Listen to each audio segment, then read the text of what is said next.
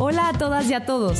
Este es un espacio para escucharnos. Invitaremos a personas trabajadoras, gente positiva, estaremos con creativos, soñadores, emprendedores, estudiantes, personas que admiramos, amigas, amigos, madres y padres de familia, gente que queremos. En pocas palabras, personas como tú y como yo, para compartirnos sus sueños, experiencias, consejos y más. Yo soy Gaby Hernández, me dicen la China y esto es Ponte Pilas.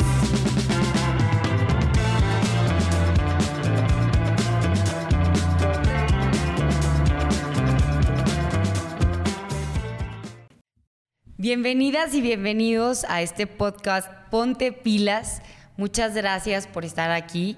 Hoy vamos a hablar de un tema bien importante que está presente en nuestra sociedad, que sigue creciendo cada vez más y eso no lo debemos de permitir, que es el suicidio.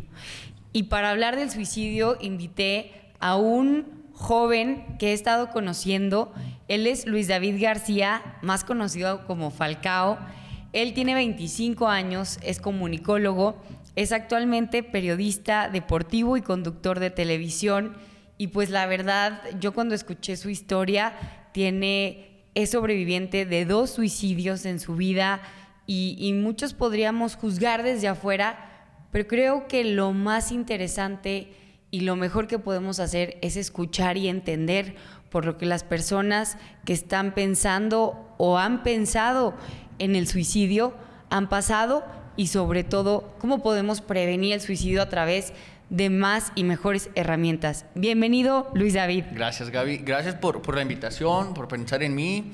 Y gracias también por la oportunidad de, abrir espacios para que la gente conozca un poco más de el suicidio, qué es, qué no es, cuál es la enfermedad, cómo lo podemos prevenir y sobre todo cómo podemos eh, manipular de cierta forma, que es una, una palabra fuerte, pero nuestras emociones para hacernos entender que todo es temporal, ¿no? Todo pasa, ¿verdad? Todo pasa. Yo siempre digo que la muerte es una solución permanente a un problema que es temporal. Entonces, vamos a Es una frase, yo creo que con la cual tenemos que, que, tuitearla. Esa frase va para un buen diseño y un buen tweet. Y, y Falcao, pues muchas personas pudieran decir a, los 25 años, tiene 25 años, es un joven que pudo tener su licenciatura, que tiene trabajo, que le va bien, ¿no? Eh, eso podría ser un juicio externo, pero cuéntanos tú qué estabas pasando, qué, qué estabas sintiendo cuando empezó esta idea en tu cabeza de querer terminar con tu vida. Pues fue todo, todo un proceso, ¿no? ¿no? No amaneces de un día para otro diciendo, como que me quiero matar, ¿no? Así como que, ah, pues hoy se me antoja, ¿va? O sea, no, no, es, es todo un proceso, toda una enfermedad y, y es toda una es todo un cúmulo de cuestiones en tu vida, ¿no? El hecho de no encontrarle sentido, el hecho de encontrarle sentido y que no te guste, el hecho de padecer alguna enfermedad crónica puede pasar también, eh, que, a mí, gracias a Dios, no, no me sucedía eso. La ansiedad y la depresión mezcladas, como te decía, son una... O sea, son un aliciente para decir, ¿sabes qué? Yo ya no quiero. Yo ya no quiero esta vida, ya no quiero este sufrimiento que fue por, por donde a mí me tocó aprenderlo, ¿no? Y, y, lo dices muy bien, a veces vemos a la gente y no sabemos sus batallas, ¿no? O sea, Platón incluso, el gran filósofo, decía que no hay que tratar mal a la gente porque eh, no sabemos qué batallas están librando ellos. Así como nosotros, ellos tienen sus batallas. Ella los tiene, ellos los tienen, tú las tienes, me imagino. Y yo las tengo hasta la fecha, ¿no? Solo que ahora las tengo las herramientas para enfrentarlas. A veces creemos que por, que por tener éxito eres, estás exento, éxito en, tus términos, estás exento de la tristeza, de la depresión. Y Virginia Woolf, una, una gran escritora inglesa, se suicidó en un puente poniéndose piedras en el abrigo. Alejandra Pizarnik escribía precioso y terminó suicidándose por un desamor. Eh, pasó con muchas personas que tú, Avicii, que es un DJ. Sí, que este, nadie hubiera pensado que, quisiera acabar con su vida. Sí, claro, letras muy bonitas de, hay que vivir, de, mi padre me, ha dicho siempre que vivir al máximo. Y de repente lo encuentran este, en su cuarto, todo parece indicar que, que se suicidó. Es como que, a ver, entonces, muy para afuera y para adentro, ¿qué hay, no? O sea, ¿qué, tenemos adentro, Gaby? ¿Qué, ¿Qué tan difícil es para los hombres, sobre todo, reconocer las emociones y tratarlas? Eh, yo lo digo porque vivimos todavía en una cultura en Durango y en México en donde si eres hombre tienes que ser fuerte, tienes que salir adelante, tienes que salir a buscar la papa. Y pues si eres mujer, sí puedes estar como pues un poco más sensible, llegan unos días en donde normalmente se dice que andamos más sensibles, pero realmente, Falcao, realmente eh, los hombres también pueden sentir todo lo que las mujeres sentimos. Sí, sí, claro, y, lo podemos manifestar de hecho de diferentes maneras. Como te decía, la depresión, eh, que es una de las enfermedades que te lleva a esta decisión o a querer pues terminar con todo, la depresión es una vamos a decir, no respeta sexo, no, no respeta clase social, no respeta edad, nada. O sea, te da ahí y, le, pierde sentido a lo que sea. Siendo hombre, creo yo, se está quitando cada vez más, gracias a Dios, pero todavía estamos en pañales en ese aspecto. Los hombres no lloran es una frase que en México siempre se había dicho mucho. No, usted es macho y no llora. A ver, ¿qué onda? ¿Por qué estás llorando? O sea, no, no llores. O si tienes ganas de llorar, aguántate. Este, un hombre no podía reflejar sus sentimientos. Incluso si otro hombre, de, oye, ¿sabes que te quiero mucho? Papá, te quiero mucho, hermano. un abrazo, un beso. Sí, claro, saludarse de beso entre hombres, uy, no, cállate. Entonces, el hecho de sentirte o saberte hombre y creer que no puedes expresar tus sentimientos, ¿qué hace? Que te los comas, ¿no? Ah, pues lo, lo aplasto, lo aplasto, lo aplasto, lo aplasto, vas a explotar. O sea, es como una olla de presión yo creo que por ahí viene la palabra depresión. sí, eh, es una ollita de depresión que, estalla. va a estallar. Si no sale por un lado, va a salir por otro. Hay gente que lo somatiza, hay gente que lo psicosomatiza también, que dicen, a ver, me siento muy estresado y hay gente que le empieza a doler la cabeza, que dice, bueno, pues esta es cefalia, o sea, me voy a tomar una, una aspirina. Y, y en realidad lo único que está haciendo es tratar el síntoma, pero no la enfermedad. Claro. Entonces hay que tratar desde adentro. Y siendo hombre, como, como ya enfocándome en tu pregunta, es complicado porque te dan ganas de llorar y, te dan ganas de llorar y, a veces sin razón.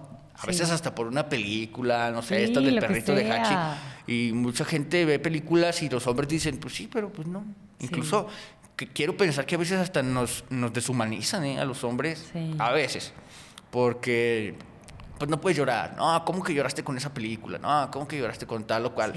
Que ya, como te digo, creo que se va quitando, pero el hecho de estar guardando emociones 20 años pues no es sano para nadie. Claro, y aparte más cuando todavía no nos enseñan en, la educación tradicional que hay emociones que pueden ser temporales, como la tristeza, como el enojo, pero cuando ya no son temporales y cuando una tristeza se queda por más tiempo y no puedes salir de ella, o cuando estás irritable todo el tiempo y no puedes mantenerte en paz, en calma, dialogar con, con tranquilidad, yo creo que ahí es cuando también nuestro cuerpo no está reaccionando como debe de reaccionar y nos está faltando tal vez alguna sustancia, nos está faltando tal vez acudir a alguna terapia y muchas personas lo normalizan porque dicen, no, o sea, ¿cómo voy a ir a terapia? No me van a solucionar. O yo ir al psiquiatra si no estoy loca, si no estoy loco.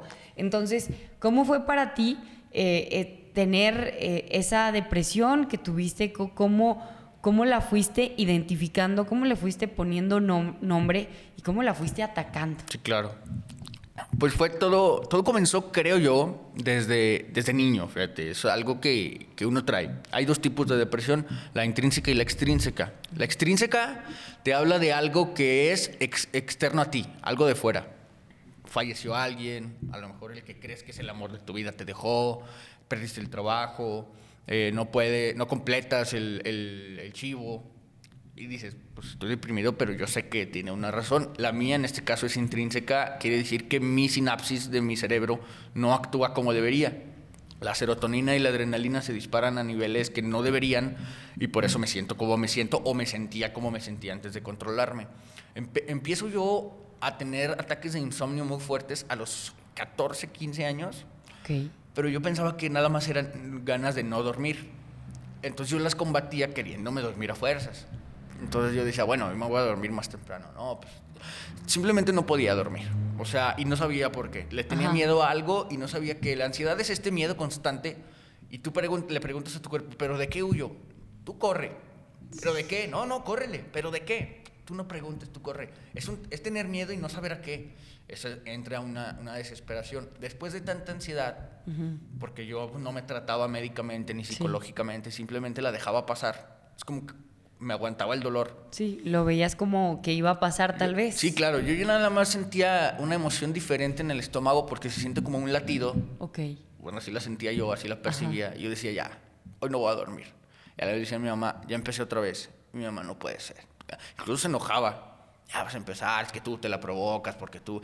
Obviamente desde su ignorancia y desde la mía, pues no entendíamos la enfermedad. No, no había, Solamente pensábamos que no era hay algo- herramientas para identificar una ansiedad en muchas familias. No, claro, o sea, No tenemos esas se confunde con el estrés, con el insomnio, con trastornos de sueño. se- Está queriendo llamar la atención. Sí, claro, no, pues es que quiere llamar la atención. No, pues es Sí. que como ya se dio cuenta que su papá no está, como te decía, y, y no tengo empa- empacho en decirlo, yo no crecí con mi papá. No, pues a lo mejor te está pegando ahorita lo de tu papá, por eso te sientes así. Y yo decía, pues a lo mejor, en mi ignorancia, yo decía, pues a lo mejor, pero igual me siento mal. De tanto, la ansiedad de tanto que me estaba lacerando, terminó en una profunda depresión que ya fue cuando perdí las ganas de, de vivir. Yo decía, nada.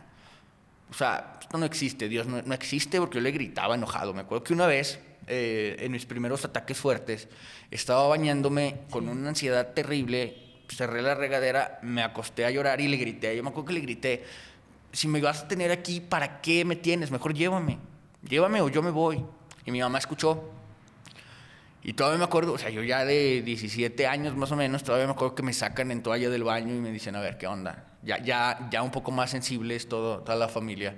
O sea, ya, ya te está ganando este rollo. Yo, es que ya no puedo. O sea, Sí, no ya, está- no ya no puedo. ti, no, no yo estaba enojado manos. hasta con Dios, conmigo, con Dios, con mi cuerpo, con mi mamá. Con tu familia, Con mi con familia. todos. Es que de seguro ustedes me lo heredaron. No, no, no. O sea, yo estaba, pero enojado con el mundo. Y son fases, ¿no? Estaba Sí. enojado, luego triste, luego perdí las ganas de vivir. Y luego había un momento en la mañana siempre, Ajá. despiertas y hay un rayito de sol que dices, "Ah, hoy va a ser un buen día. Y otra vez, ¡pum! Se te, te vas para abajo. Se te apaga, se te apaga, ves nublado. A mí me deprimía tanto ver, simplemente despertar, decía, otra vez, otras 24 horas, no puede ser. No, no, no, no tenías Yo- motivación yo, me alguna. dormía con muchas ganas de ya no despertar. Yo decía, "Ah, que sea la última, vámonos. Pero pues sí despertaba, para mi miseria de ese momento, pues sí despertaba y a la escuela y el trabajo y, y a cumplir aquí y allá y allá y allá. Y yo decía, "Ah, bueno, ojalá y mañana ya no. ¿Y tu mamá, cuál era su reacción? Al principio era, era una reacción de, se te va a pasar, es como que tranquilo, como de que te piden paciencia. Sí, que como te digan, está en la adolescencia Sí, claro. y seguro anda rebelde. Sí, anda rebelde. Pero ya se le va a pasar. Sí. Por ejemplo, me decía mi mamá, a cada quien le pega diferente. A ti te va a pegar sí, a, mi a mis hermanas que son más chicas pues les pegó diferente. Me dijo, pues es nomás la, la adolescencia. O sea, estás creciendo. Y me decían mucho a mí, si crecer duele, porque te duelen los huesos de niño, pues crecer en espíritu duele más. Y pues yo me casé con esa idea, dije, pues sí, estoy creciendo en espíritu, estoy- ¿no? Tengo yo que sacrificarme. No, después de tanta ansiedad voy a ser Buda. Yo decía que voy a, voy a volar. Pero pues no, no tanto. No, no, no, no tanto. No, no, no. Eso ya a los 17 años. A los cuando 17, saliste, sí, sí. te sacaron de la regadera, después de, Sí. de que gritaste, te de- enojaste con de Dios. prepa. De prepa. Y luego yo creo que ahí estabas definiendo qué ibas a hacer en la vida. Sí, claro. Bueno, que ni tantas ganas tenías, pero tenías que definir una carrera. Sí, sí, más por presión social. Sí, acuerdo ¿qué es lo que sigue Sí, sí. normalmente? ¿Sabes qué? En la escuela yo siempre fui matado. O sea, yo me metí a derecho. Sí. Bueno, hice el examen, nunca entré. Quedé en primero y todo. Fui el primer día y dije, "Ah, esto no es para mí. Pero yo en mi depresión yo decía, pues es que nada me va a llenar.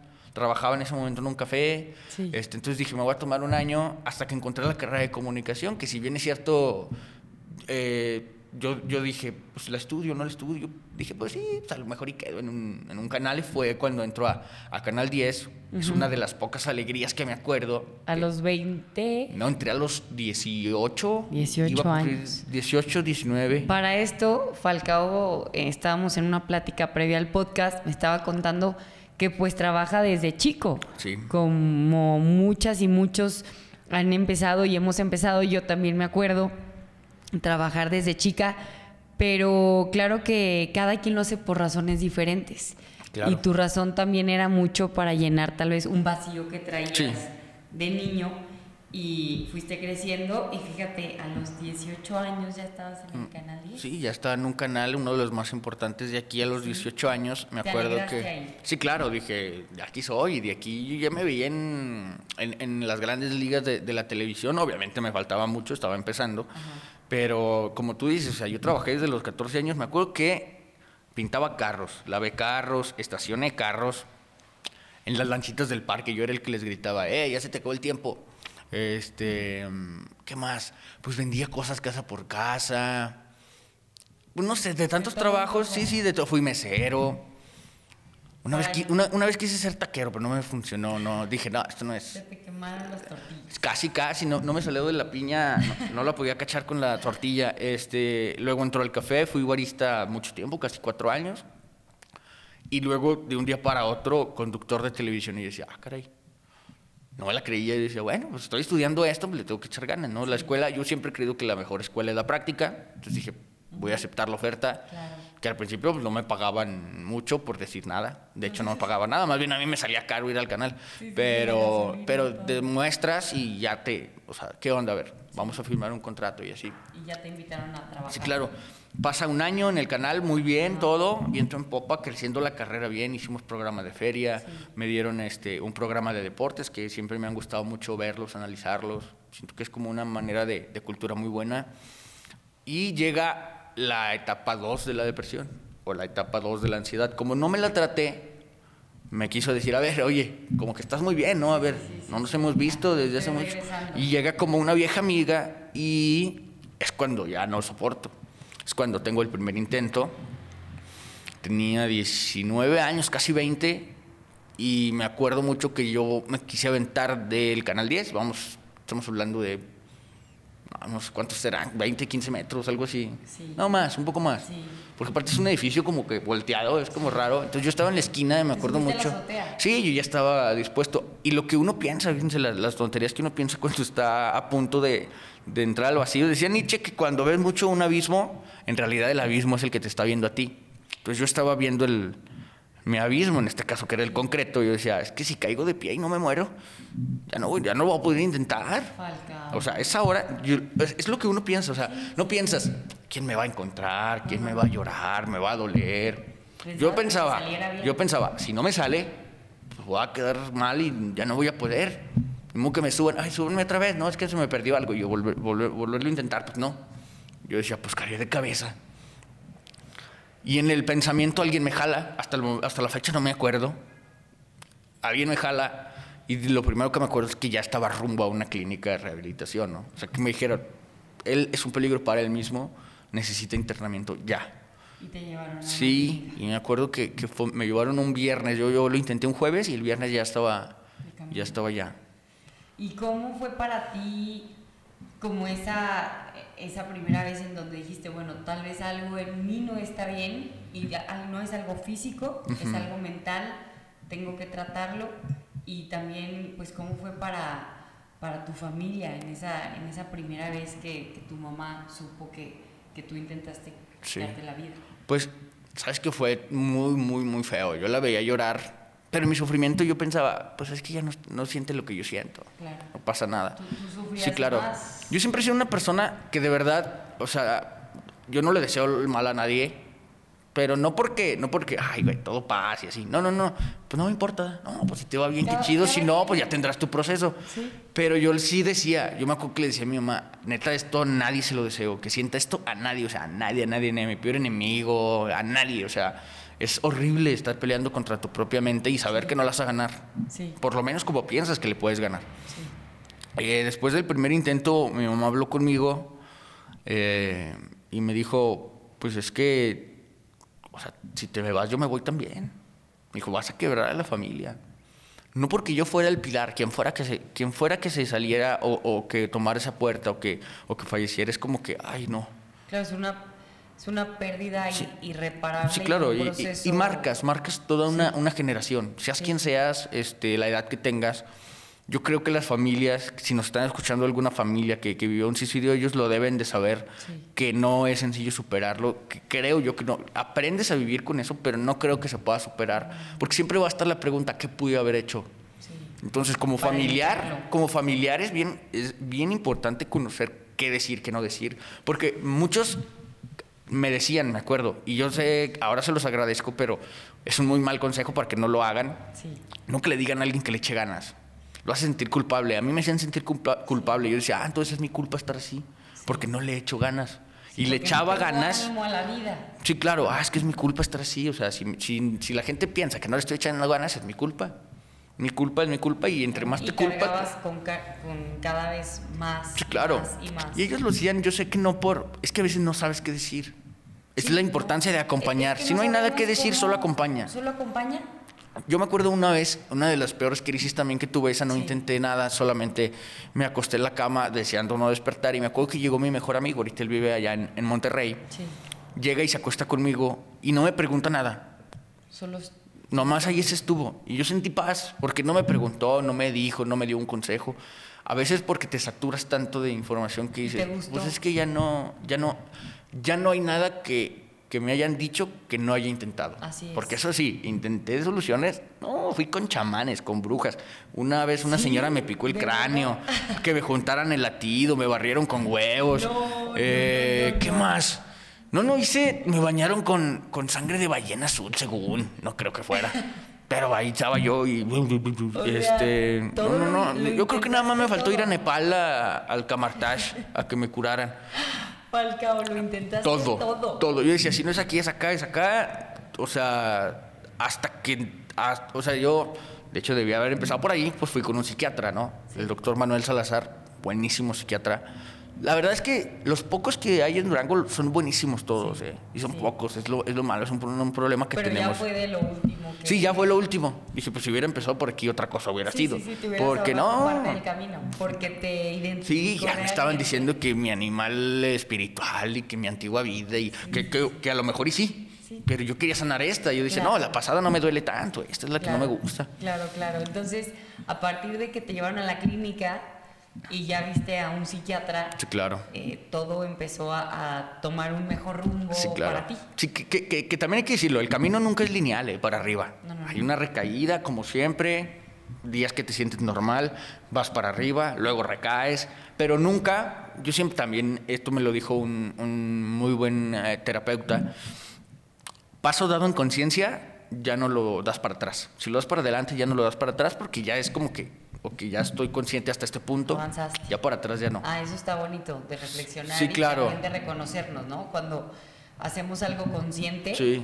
E, eso ya es una ganancia. Siempre vamos a, estar, siempre vamos a estar un paso adelante cuando lo damos con conciencia y ya no vamos a poder pasar más atrás. Podemos volver a caer hasta ese punto, pero más abajo no. Y lo que tú dices de que cada proceso es diferente, yo creo que es fundamental para las personas que nos escuchan y que tal vez en casa tienen a alguien con depresión, con ansiedad, que está en tratamiento o que está en terapia, pues cada quien tiene sus tiempos y tiene sus procesos y sus formas, porque tú todavía no nos cuentas cuál fue tu segundo intento de suicidio y cómo, cómo llegaste otra vez a ese punto y cómo de ahí pues te has mantenido y qué es lo que has hecho también para, para seguir eh, lo mejor posible y pues obviamente para que también tu familia, tus amigos, lleven un proceso, porque a ellos también, quieras que no, les afectó. Claro, claro, sí, se les afectó terrible el segundo. Fui a mi internamiento, puedo decir que los terapeutas excelentes, yo fui con la idea de, yo dije, eh, ahí fue, aquí en esta, en esta, después de este segundo intento, bueno, salí, este, y el primer día después es un shock, porque regresas al mundo, al mundo real. Cuando me internan, yo sabía que estaba nominado al Premio Estatal de la Juventud por medios de comunicación. Ese año había escrito un libro de poesía, había entrevistado a Julio César Chávez, Martinoli, Luis García. Mira, exitoso, exitoso. O sea, según... según y en tu carrera Exacto, o sea... Te sí, claro, me había ganado un premio, un premio en, Cancún a Mejor Periodista Deportivo Joven. O sea, estaba bien. Y saliendo, me ganó el premio. Ajá. Pero fue un éxtasis tan fuerte que mi mente no lo supo manejar. Y al siguiente día me tomé un bote de un medicamento que no les voy a decir, no les quiero dar ideas, un medicamento muy fuerte. Y a los tres segundos que me lo tomé, fui con mi hermana, vivía con mi hermana en ese tiempo, toqué le dije, Adriana, ¿sabes qué? Me acabo de tomar todo este bote, hazme vomitar. No me digas eso, no puede ser. Yo con mis dos sobrinos chiquitos. Sí. Ahí estaban tus dos sobrinos. eran bebés, pero sí ahí estaban. Este, y pues los vomité, gracias a Dios. Yo me acuerdo que salía, completas salían pues, pastillas muy fuertes. Eran para, o sea, dormir caballos, no sé qué era. Pero reaccionaste. A los tres segundos dije, no, voy bien. Y, y los devolví. Entonces fue cuando empecé a ir a las terapias de post-tratamiento. Y aquí es este diálogo que, que, sabes con mi madre, que, que, que, en algún momento yo llego con, con, mi mamá y me dice, si este tratamiento no te funciona y te quieres matar, yo que te di la vida, te doy permiso de que te mates. Pero inténtalo. Qué fuerte. Y yo le dije, ah, caray. Le dije, pues bueno. Sí, o sea, pero veía tanto tu dolor. Sí, ella decía, ya no lo puedo ver así a mi hijo. desesperado, porque yo creo que también una de las cosas que he leído y que he escuchado del suicidio es que las personas que lo hacen no es para acabar con su vida, es para acabar con su dolor, claro. que no han podido de alguna manera superar o de alguna manera estar medicados para, para estar de un mejor ánimo. Entonces, pues eh, no es siempre se juzga egoísta un suicidio. Sí, claro. Pero a veces es como que pues no han encontrado otra salida antes y cometen este Sí, salen por la, por la puerta falsa y aparte a lo que tú dices también hay una frase, yo soy un hombre muy de frases, ya te darás cuenta, Que, que dice, hay una gran diferencia entre querer morirse y querer matarse. O sea, querer matarte es decir, bueno, yo me quiero quiero terminar con mi vida porque ya no quiero existir. Y el querer morirse es, en realidad quiero que el sufrimiento muera dentro de mí, ya que se acabe. Y la verdad lo ves lejos, lo ves lejos, dices, no, es que ¿cómo voy a poder? Y, precisamente ayer hablaba con mis terapeutas y ya vamos, llevo, gracias a Dios, gracias al esfuerzo, tres años, tres meses sin recaídas. Excelente. Y han pasado cosas fuertes, ¿eh? Han pasado cosas fuertes. En tu vida. Sí, sí, sí. Me corrieron del canal en su momento hasta la fecha no sé, si no sí les diría, pero me corrieron así. Un día me dijeron, no, pues ya, yo con un recorte personal como a cualquiera le puede pasar. Y no recaí. Me robaron mi carro y no recaí. Eh, una chava con la que según yo me iba a casar me dejó y no recaí. Ya cuando me pasaron estas tres cosas, que fueron las tres en un plazo de cinco meses, no, no, no, ya. dije, no, ya no recaí. E, examen profesional. Sí, dije, no, ya, me titulé en, en sobreviviente. pero pero uno recuerda las, las noches sin dormir, la rumiación, que mucha gente no sabe lo que es, pero es estarle dando vueltas a lo mismo del pensamiento, estar, estar temblando toda la noche, en, ya no querer despertar, y, uno voltea para atrás y dices, ¿qué le digo, no? A ese chavito que está sufriendo, ¿cómo le puedo ayudar? Y ahora sé cómo. ¿Cómo? ¿Qué le dices a los jóvenes por los que, ¿Es que están pasando por eso? Es decirle, estás aprendiendo porque este dolor va a ser tu luz. Así. O sea, este dolor, cuando compartas que lo superaste, vas a ser luz para los demás. Sí. Porque a veces uno piensa que es fuego. Y, el fuego, tú tienes de dos, porque la vida te da opciones. Te voy a dar fuego. O te quemas o aluzas. ¿Qué quieres? ¿Dar luz o quemarte? No, pues dar luz. Claro. Bueno, espero que todos piensen eso. Claro, claro. Desafortunadamente. Ojalá, o sea. Hay bien y mal en sí, sí, este claro. mundo. Hay gente que no lo usa para bien, pero. Y encuentro, Gaby, en, la, en la religión, yo soy católico, eh, practicante, y encuentro yo en la religión un refugio que no había encontrado. Cada quien lo puede elegir como quiera, ¿eh? O sea, cuando en el internamiento te dicen, vamos a, a poner nuestras enfermedades a un poder superior, pero ellos nunca te dicen Dios, la Virgen, una piedra, nada. Tú escoges. Yo elegí a, a Dios eh, y dije, ok, tú me trajiste aquí, tú me diste esta prueba, tú me ayudaste a superarla, pues tú estás conmigo, ¿no? Sí. Incluso me, me, lo tatué, ¿no? Aquí una frase que dice, solo Dios basta. Cuando hay problemas, solo Él basta, y ya, o sea, volteo y digo, bueno, tú sabes por qué haces las cosas, porque obviamente he llorado otra vez, me he sentido frustrado, perdido, pero ya no he tenido ganas de acabar, porque sí que me tiene preparado algo bonito, ¿no? o sea, yo doy gracias a Dios que, que lo feo quedó al principio, porque quiere decir que ya me quedan puras cosas buenas. Claro. Y, y que las malas las voy a enfrentar con un, enfrentar con un cierto tipo de sabiduría. Que si bien es cierto a mi edad no se puede ser muy sabio, por lo menos tengo la experiencia de que, de que me quise quedar y que, y que si estoy aquí es porque lo decidí y porque Dios quiso así. Claro, y que muchas de las veces es como un día a la vez, ¿no? Eh, el otro día platicaba con una amiga que se le vino un tema personal en medio que no tenía planeado y, me hablaba con mucha desesperación, con lágrimas en los ojos, imaginándose muchos temas en un futuro que no sabía cómo iba a resolver. Le dije, a ver, un día a la vez, hoy lo resolviste, hoy pudiste, ok, pues mañana igual.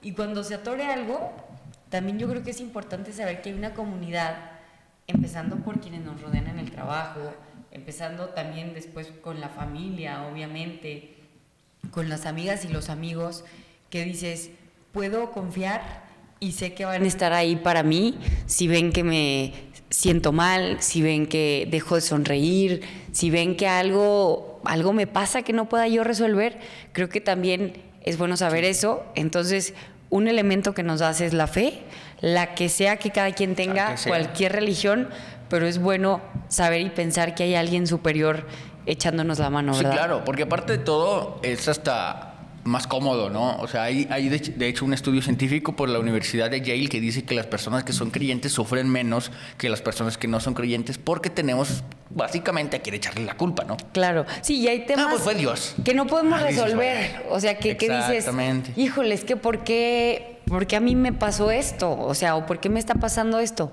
Pues a veces hay, no hay respuestas y lo dices, bueno, Dios me lo manda y vamos a enfrentarlo, o el universo, o Jehová, o en la religión o creencia que tenga. La famosísima oración de la serenidad, como tú lo dices, el solo por hoy, lo, hacíamos nosotros, teníamos junta de alcohólicos anónimos, si bien es cierto, yo no era alcohólico, entraba a la junta porque a final de cuentas también estaba enfermo de las emociones, porque no las sabía manejar. Y me acuerdo que cuando me subo a mi primer tribuna, lo primero que digo, hola, soy Luis, y todos, ánimo, y les dije, y soy adicto. Y todos voltearon, sí, soy adicto al sufrimiento porque siento que sin sufrimiento nadie me quiere. O sea, si no sufro, nadie se preocupa. Y entonces, sí, pues es cierto. Yo, también es una adicción. También como que lo entendí. Dije, pues sí, es que soy adicto a que, al pobrecito, a la palmadita. Y, y yo decía, no, pues ¿por qué? Lo último que quiero es dar lástima, ¿no? Claro. Y de ahí la oración era, Señor, dame serenidad para aceptar las cosas que no puedo cambiar valor para cambiar las que sí puedo y sabiduría para reconocer la diferencia. Me acuerdo que todos los días la decíamos y todos los días nos deseábamos felices 24 porque entiende el enfermo mental que tenemos 24 horas. Mañana no sabemos, pero tenemos 24 horas que hay que aprovechar al máximo y que ahora, gracias a Dios, te puedo decir que lo estoy haciendo. Estoy en tres programas de televisión, produzco uno aparte, estoy por empezar otro. Y, ahora que me veo profesionalmente un poco más realizado, digo, por aquí era. O sea, claro, si no me hubiera pasado, no estaría donde estoy. Y vale la pena eh, pasar por, por esos momentos en donde uno dice, híjole, ¿por qué, ¿por qué me mandan esta batalla a mí? ¿No? ¿Por qué me está pasando esto? Pues al final de cuentas creo que hay planes para cada quien y hoy tú estás orgulloso de ti, de un Falcao que pasó por dos intentos de suicidio, que pasó por una depresión terrible, pero que supo salir adelante y también los demás le pusieron las herramientas para hacerlo. Sí, solo, solo no hubiera podido y es, y es otra frase que voy a, a ver, venga, venga. Esa sí frases. Ese, sí tuítenla, porque cuando, cuando pasaste por el infierno, ya no cualquier fuego te quema. Entonces, cuando ya tuviste una enfermedad tan fuerte, una, unas ganas tan, tan fuertes de terminar, lo único que te queda es saber que si ya superaste eso, ya nada te va a tumbar. O sea, ya puro para adelante. Qué padre. Oye, Falcao, y tú, tú tienes un tratamiento, o sea, ahorita permanente, ¿cuál es el seguimiento también por si nos escuchan? Porque en Durango, hoy, en pleno 2022, de los de este mes y cachito que llevamos van registrados cerca de 15 suicidios y por cada suicidio hay 20 personas que lo intentan. Entonces, ¿qué le recomiendas a la gente que conoce a alguien que se intentó suicidar? Claro. ¿Cuál que deben de seguir para, para no recaer? Básico. Terapia psicológica, la que les guste, ahí hasta para escoger cognitivo-conductal, gestal, eh, psicoanálisis, básico. Conocerte para conocer tu enfermedad y nunca le vas a ganar a tu enemigo si no lo conoces. Básico la, la terapia psicológica. Si tu psicólogo así te lo dice, psiquiátrica, y seguir al pie de la letra el tratamiento, porque hay veces que decimos, bueno, hoy me tomo más, bueno, hoy no me lo tomo porque me siento bien. No, al pie de la letra. Sí porque si no hay recaídas peores. Okay. O sea, al pie de la letra, como te lo diga tu psiquiatra, como te lo diga tu psicólogo, hacer tus tareas, todo, porque al final de cuentas estás en un detox mental, ¿no? Entonces, básico, terapia psicológica. Terapia. Y si es necesario, terapia psiquiátrica. También ejercicio, salir a correr, hacer algunas dos, tres abdominales, caminar es buenísimo, platicar y escribir. Yo creo que también escribir cómo te sientes, tener un diario, que ya no es nada más para adolescentes de 15 años, un diario es para todo, de sentimientos, no, pues hoy me sentí bien, hoy me sentí mal, hoy me enojé, hoy no me enojé. Los vacías en la libreta y ya mejor que la libreta sufra que tú sufras. Claro, claro, como que te vas, te vas deshaciendo y, vas como un, queso o algo este, deshaciendo, desbarañando lo que es tuyo y lo que es eh, de los demás, ¿no? Tal vez que pudiste haber cargado. Compartir una, ya, ya para terminar, compartir una alegría siempre va a ser multiplicarla y compartir una tristeza siempre va a ser dividirla entre, entre muchos pesa menos el muerto, entonces vamos sí, a Tienes toda la razón. Falcao, pues estamos llegando al final.